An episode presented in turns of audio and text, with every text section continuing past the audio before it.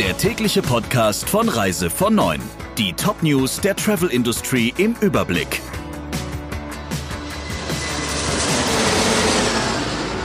Mein Name ist Jennifer Hess. Einen schönen guten Morgen. Eurowings ist vom Amtsgericht in Nürnberg dazu verurteilt worden, Ticketpreise vollständig zurückzuzahlen. Eigentlich war die Rechtslage klar. Viele Airlines haben bisher trotzdem keine abgesagten Flüge erstattet. Ein Kunde hatte für April einen Flug von Stuttgart nach Budapest gebucht, der wegen der Corona-Reisebeschränkungen aber ersatzlos gestrichen wurde. Eurowings hat dem Kunden einen Gutschein angeboten, den der aber abgelehnt hat. Er wollte die rund 76 Euro zurück. Am Ende hat er das Fluggastportal EU-Flight damit beauftragt, seine Forderungen durchzusetzen und die darauf folgende Klage ist jetzt erfolgreich gewesen. Das Urteil ist rechtskräftig. AIDA Cruises plant ein Comeback in drei Stufen. Zum Neustart soll offenbar ein ähnlicher Kurs gefahren werden wie beim Mitbewerber TUI Cruises. In einem Schreiben an die Mitarbeiter soll Reedereichef Felix Eichhorn den Plan angekündigt haben, der mit Kurzkreuzfahrten beginnt. Und es ist die Rede davon, die Zahl der Passagiere zu begrenzen. Ein Starttermin gibt's Berichten zufolge aber noch nicht. In einem zweiten Schritt könnten wieder europäische Häfen angelaufen werden. Da spekulieren Branchenexperten vor allem über die Ostsee. AIDA Cruises selbst hat sich zu dem Neustart bis jetzt aber noch nicht geäußert.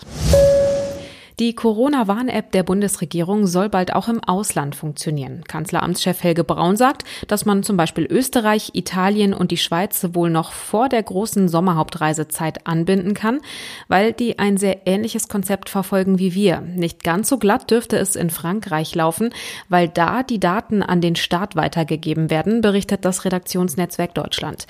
Deutschland, Österreich, die Schweiz und Italien setzen bei ihren offiziellen Corona-Warn-Apps auf ein technisches Konzept von Apple und Google, das ein hohes Datenschutzniveau mit einer dezentralen Speicherung der Kontaktdaten vorsieht. Frankreich hat sich für eine zentrale Speicherung entschieden. Auch auf älteren Smartphones soll die App bald laufen.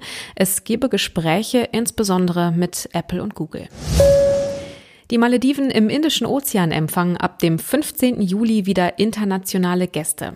Außerdem hat Staatspräsident Ibrahim Mohamed Soli angekündigt, dass Urlauber bei der Einreise kostenfrei ein 30-tägiges Visum bekommen.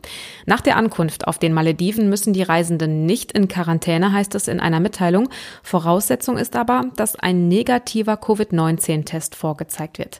Auf dem Hinflug wird ein Gesundheitsformular verteilt, das die Urlauber bei der Einreise abgeben müssen müssen und sie werden gebeten, die App Trace a Key auf ihrem Smartphone zu installieren. Am Flughafen gibt es Temperaturmessungen und am Airport gilt eine Maskenpflicht und einiges mehr. Aktuell gilt für die Malediven noch die Reisewarnung des Auswärtigen Amtes. Das Robert Koch Institut stuft die Malediven aber nicht als Risikogebiet ein. Die Stimmung in deutschen Chefetagen wird wieder etwas besser. Die Hoffnung wächst, dass sich die Wirtschaft in der Krise erholt. Das zeigt das IFO-Geschäftsklima, das im Juni erstmals seit der Corona-Krise wieder deutlich gestiegen ist. Die deutsche Wirtschaft sieht Licht am Ende des Tunnels, sagt IFO-Chef Clemens Füst. Auch wenn einzelne Branchen noch am Boden sind, zeigt der Dienstleistungssektor eine Aufwärtsbewegung. Das IFO-Geschäftsklima basiert auf monatlichen Meldungen von rund 9000 Unternehmen. Das waren die wichtigsten Meldungen im Überblick. Wir wünschen noch einen schönen Donnerstag. Der Reise von Neuen Podcast in Kooperation mit Radio Tourism. Mehr News aus der Travel Industry finden Sie auf reisevon9.de und in unserem täglichen kostenlosen Newsletter.